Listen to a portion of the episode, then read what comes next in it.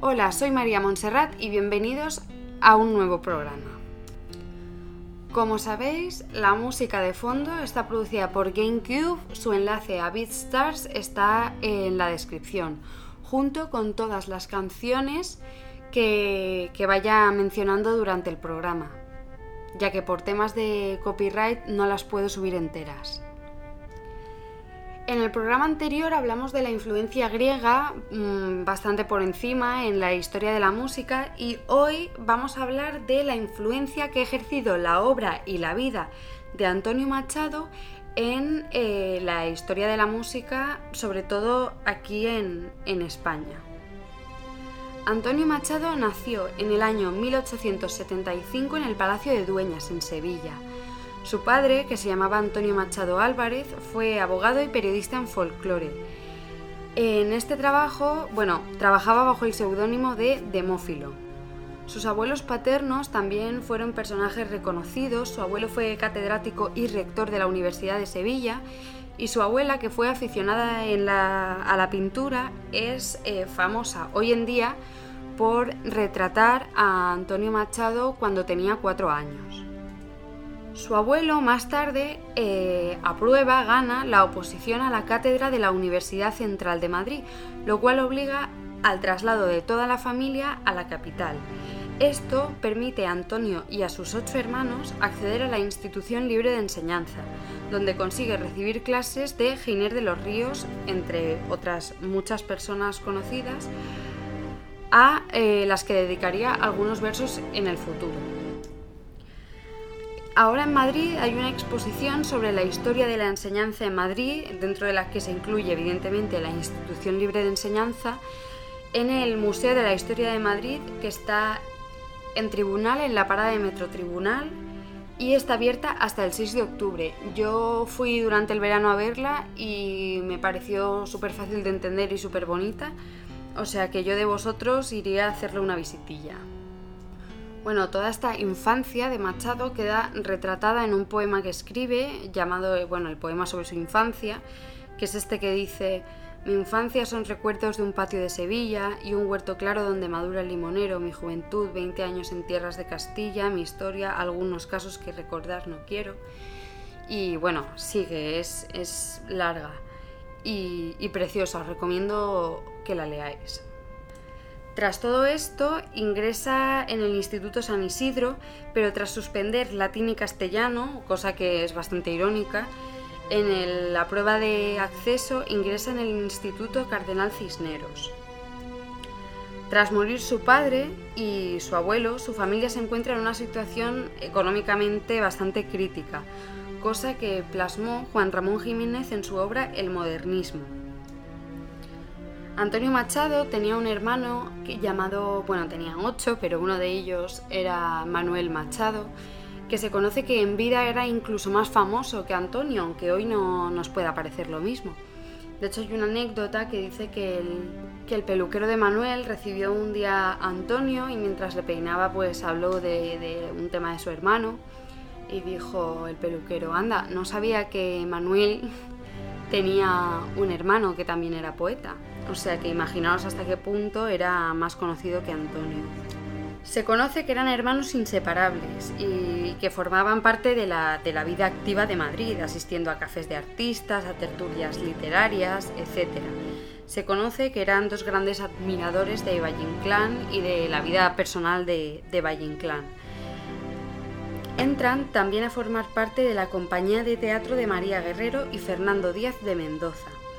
También colaboró con su hermano Manuel en un diccionario de ideas afines dirigido por Eduardo Menot. En 1899 visita París por primera vez, donde viajó para una editorial y donde conoció a Oscar Wilde, Pío Baroja, etc., personalidades en el mundo de la literatura bastante importantes. Y tras su segundo viaje a París publica su primer libro llamado Soledades. Durante la primera década del siglo XX, eh, Machado colabora con revistas como Helios, Blanco y Negro, Alma Española, La República de las Letras, entre otras, y se conoce que también firmó el manifiesto protesta a raíz de la concesión del Premio Nobel de Literatura a José Echegaray. Además, obtuvo una plaza de profesor de francés en el Instituto de Segunda Enseñanza. Y hay que señalar que la plaza, dentro de muchas especulaciones, se conoce que se la cedieron en Soria por su bajo currículum, lo cual es curioso, ¿no? Rechazar una plaza en Madrid a Antonio Machado porque tiene poco currículum. Hoy en día mm, nos parecería una locura. También supongo que ahora le está pasando, le está pasando a bastante gente que están rechazando y que en el futuro serán grandes personalidades.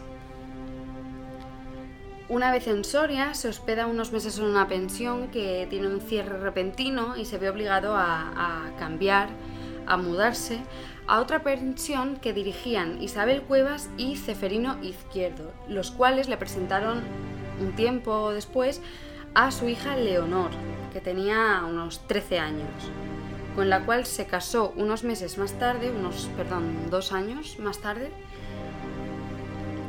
se casaron en la iglesia Santa María la Mayor. Ella tenía efectivamente 15 años y él tenía 34, o sea, una locura. Viajan juntos a París y conocen a Rubén Darío y su famosa compañera Francisca Sánchez. Y en 1911, mientras estaban de vacaciones en Francia, Leonor muere a causa de una tuberculosis. Tras esto, y al no poder soportar la ausencia de su mujer, Machado se traslada a, a Baeza.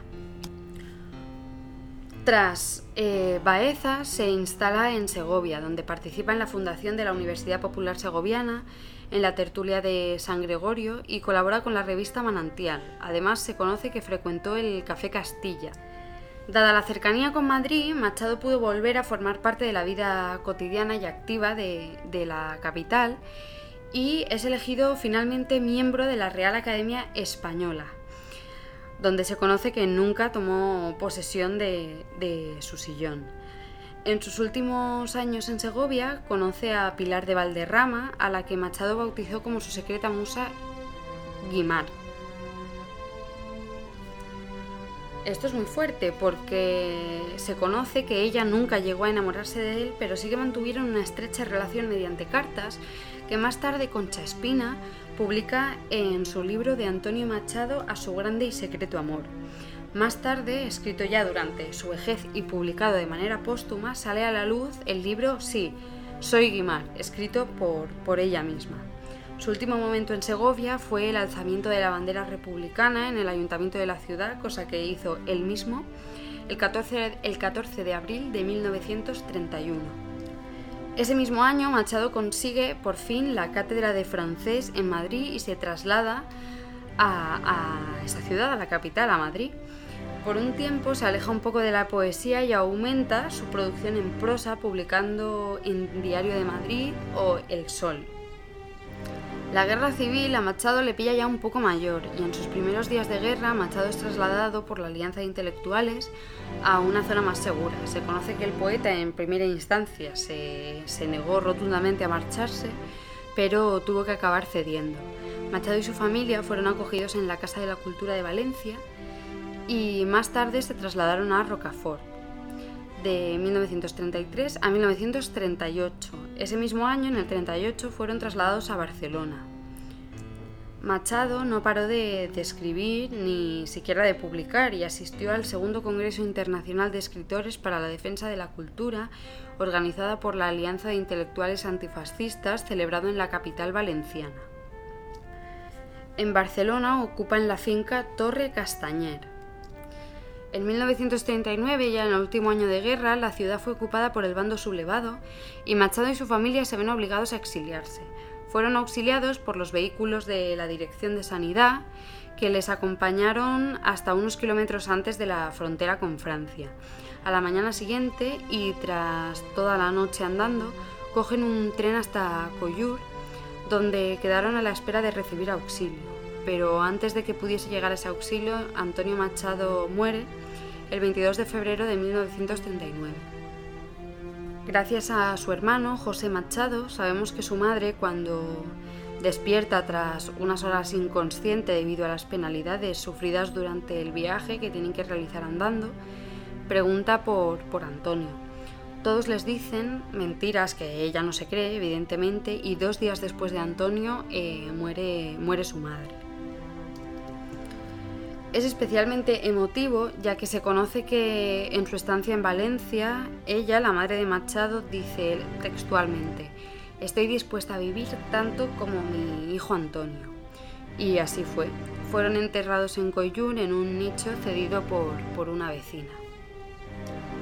Bueno, ya sabemos que durante la guerra civil pues, pues pasaron muchas cosas así y peores a muchísima gente, exilios, asesinatos, como por ejemplo el exilio de Rafael Alberti o el asesinato de Federico García Lorca, la muerte de Machado, bueno, muchísimos más autores que sufrieron, que sufrieron las penalidades de la guerra, lo cual es una auténtica pena.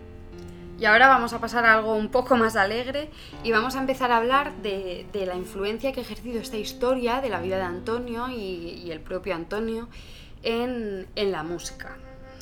Vamos a empezar hablando de La Canción del Pueblo. El colectivo musical Canción del Pueblo fue creado en Madrid en 1966 y más que un grupo musical cerrado, podemos hablar de un colectivo formado mayoritariamente pues, por estudiantes de la Universidad de Madrid, y estuvo abierto a todo aquel que quisiera cantar con sus mismas propuestas y que se uniesen a dar recitales, grabar discos, una cosa muy cultural.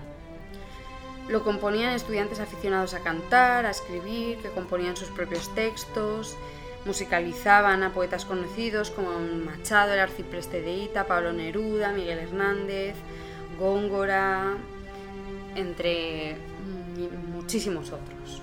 En 2001 eh, este colectivo publica una nueva obra, su último disco hasta el día de hoy, que se llama Jarmizaer Jarmizaer, basado en los textos propios que incluye dos poemas de Antonio Machado y uno de Federico García Lorca. En este trabajo colaboran los músicos Gaspar Payá y Germán Torregosa. Los temas basados en textos de Machado son Pegasos y Abril Florencia. Algunos de los grandes exponentes de este colectivo son, por ejemplo, Elisa Serna, que es una pieza fundamental en la canción Protesta. Ha trabajado junto, por ejemplo, a Luis Lash o José Antonio Labordeta y creó el proyecto Afrodita, destinado a facilitar la producción discográfica a mujeres. En su proyecto Cuatro poemas de Miguel Hernández, Antonio Machado, Jesús Pacheco incluye el poema de Machado La muerte del, del niño herido.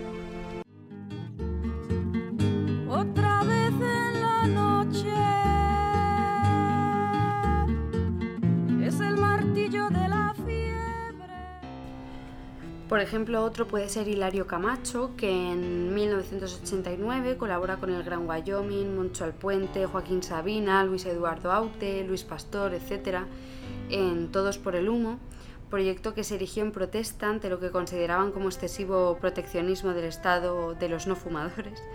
Participó en conciertos de diversos eventos como la Exposición Universal de Sevilla en agosto de 1992, el Encuentro de Cantautores de Orense en septiembre del 93 con motivo del Jacobeo, la primera semana de la canción del autor en junio de 1995 o el Día Mundial de la Música en junio de 1996, sucediéndose así los últimos eventos en Madrid. Se suicida en su domicilio de Madrid en el 2006 y se basa en Antonio Machado en su tema, el más famoso de todos, El agua en sus cabellos. Desgarrada la nube, el arco iris, brillando ya en el cielo. Y en un fanal de lluvias y de sol el campo envuelto. Ahora pasamos a hablar de Paco Ibáñez. Paco Ibáñez es un cantante español que ha dedicado casi íntegramente toda su trayectoria artística, su carrera, a musicalizar poemas de autores españoles e hispanoamericanos, tanto clásicos como contemporáneos. En 1966, junto a diversos activistas culturales asentados en la capital francesa, funda en París, funda La Carraca, donde bueno, pues se presentan espectáculos en castellano, teatros, pinturas, coloquios, manifestaciones, proyectos, etc.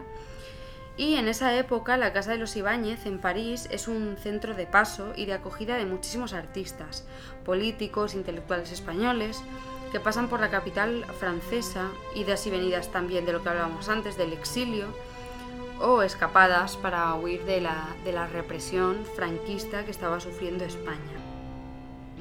Tiene un disco llamado Paco Ibáñez canta a los poetas andaluces, donde incluye Tus ojos me recuerdan y Era un niño que soñaba de Machado. Aparte tiene poemas, de, bueno, temas, perdón, también dedicados a Machado como los proverbios y cantar eso inventario galante. Tus ojos me recuerdan las noches de verano negra noche sin luna, orilla al mar salado y un chispear de estrellas de un cielo negro y bajo. Tus ojos me recuerdan las noches de verano. Alberto Cortés. Hablamos de Alberto Cortés, que fue conocido por muchos como el gran cantautor de las cosas simples. Muchas de sus canciones se basan en hechos y en personajes reales, sus canciones basadas en los textos de Machado son Las Moscas y Retrato. Estas dos canciones fueron interpretadas por él de, sorpresa en un concierto en el Palacio de la Zarzuela. Mi infancia son recuerdos de un patio de Sevilla y un huerto claro madura el Y cuando hablamos de Antonio Machado hay una figura que no podemos olvidar, por eso la he dejado casi casi para el final, que es Joan Manuel Serrat. Joan Manuel Serrat es un cantautor, eh, bueno, compositor y cantante, músico, actor, escritor e incluso poeta, que cubre géneros como por ejemplo el folclore catalán, la copla española, el tango, el bolero, incluso parte del cancionero popular latinoamericano, y es uno de los pioneros en lo que se llama la nueva canción catalana. Aunque muchos poetas españoles están reflejados en su obra, yo creo que el más importante de ellos sin duda es Antonio Machado, ya que no únicamente le dedica un par de canciones, sino que le, dedica un álbum entero llamado Dedicado a Antonio Machado Poeta, que se publica en 1969. Es el segundo LP de Serrat y en un principio poca gente de Zafiro, la productora del disco, confiaba en que este LP mm, cosechara buenos resultados comerciales, o sea, que se vendiese mucho. Pero afortunadamente no fue así y, se vendió, vamos, como churros. Más tarde, el mismo Serrat afirma en el año 2000 que este disco había sido uno de los que más había vendido de toda su carrera. Y bueno, pues por algo sería, ¿no? De las 12 canciones que componen el disco, el segundo de Serrat en español, eh, son memorables temas como por ejemplo Cantares o La Saeta, dos de, los temas más versionados de, de Machado. Este álbum contribuye a difundir la obra de Machado en España y también en Hispanoamérica. Los arreglos y la dirección de orquesta del disco los realiza Richard Millares. Este disco incluye en total 12 canciones, que son Cantares, Retrato, Guitarra del Mesón, Las Moscas, Llanto y Coplas, La Saeta, Del Pasado Efímero, Españolito, A uno el Museco, He andado muchos caminos, En Coyur y La Parábola. A lo largo de la historia han colaborado con Serrat para hacer versiones mm, concretamente de cantares muchísimos artistas. Entre ellos están, por ejemplo, Ana Belén y Víctor Manuel junto a Miguel Ríos y Joan Manuel Serrat en concierto, David de María, Rafael o Joaquín Sabina. Y ahora vamos a escuchar un ratito de Cantares de Serrat, que yo creo que es la canción más famosa del disco. Y ya seguimos con la saeta. Todo pasa y todo queda pero lo nuestro es pasar, pasar haciendo caminos, caminos sobre la mar. Ahora vamos a pasar a hablar de la saeta, o sea, junto a Cantares, yo creo que la saeta es otro poema que han versionado pues muchísimos, muchísimos, muchísimos artistas. Entre muchos de ellos, por ejemplo, Camarón de la Isla, que hace una versión para mí inmejorable. Lolita, El Pelé o Montserrat Caballé, que no nos olvidemos que cantó con Freddie Mercury, o sea que hablamos de una personalidad bastante potente, que ha versionado la saeta. La saeta canta.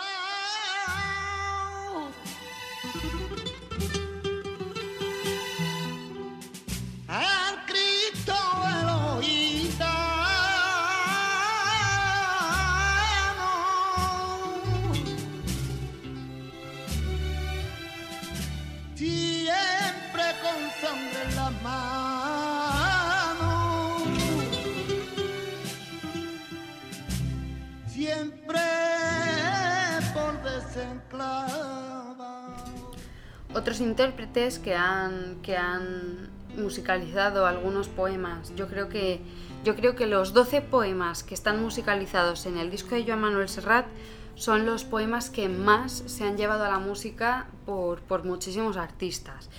Otros intérpretes, por ejemplo, que las, que las han interpretado, estos poemas, son, por ejemplo, Amancio Prada, Caliso Sánchez, Emilio José, Ana María Drac, Carlos Como, Enrique Montoya, Enrique Morente, Harcha, Los Romeros de la Puebla, Vicente Soto, etc. Es una larguísima lista, ya que Antonio Machado es uno de los poetas españoles con una historia más fuerte y, y más famosos.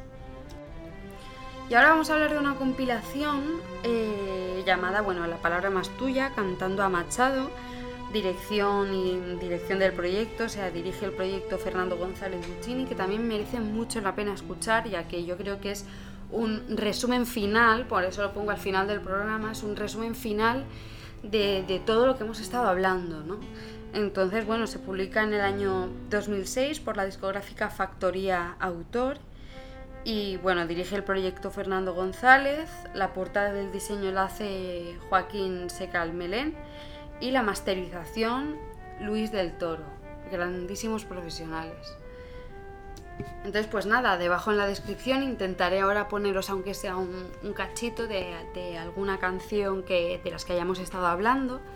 Pero bueno, abajo en la descripción os dejo, os dejo todos los links a YouTube a las canciones que, hemos ido hablando, y las que más curiosidad os den o, las que más os apetezca escuchar, las tenéis aquí. También os recomiendo, pues por ejemplo, copiarlas y pegarlas en algún documento que tengáis. Pues, por ejemplo, canciones eh, inspiradas en la Grecia antigua y os ponéis ahí la lista, o canciones inspiradas en Antonio Machado y os ponéis ahí la lista. Entonces, la podéis consultar en, cualquier momento en vuestro pues, propio móvil, donde sea.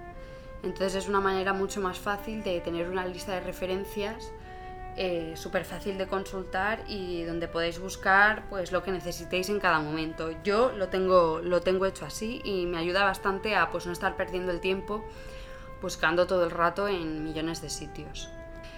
Y nada, pues con esto acabamos el programa de Antonio Machado. Espero que os haya gustado. Para mí es una pieza clave en, la historia de la música, sobre todo española, y en el mundo del flamenco, que yo creo que, claro, es, uno de los géneros que más ha versionado, bueno, ha musicalizado, perdón, canciones de, Machado.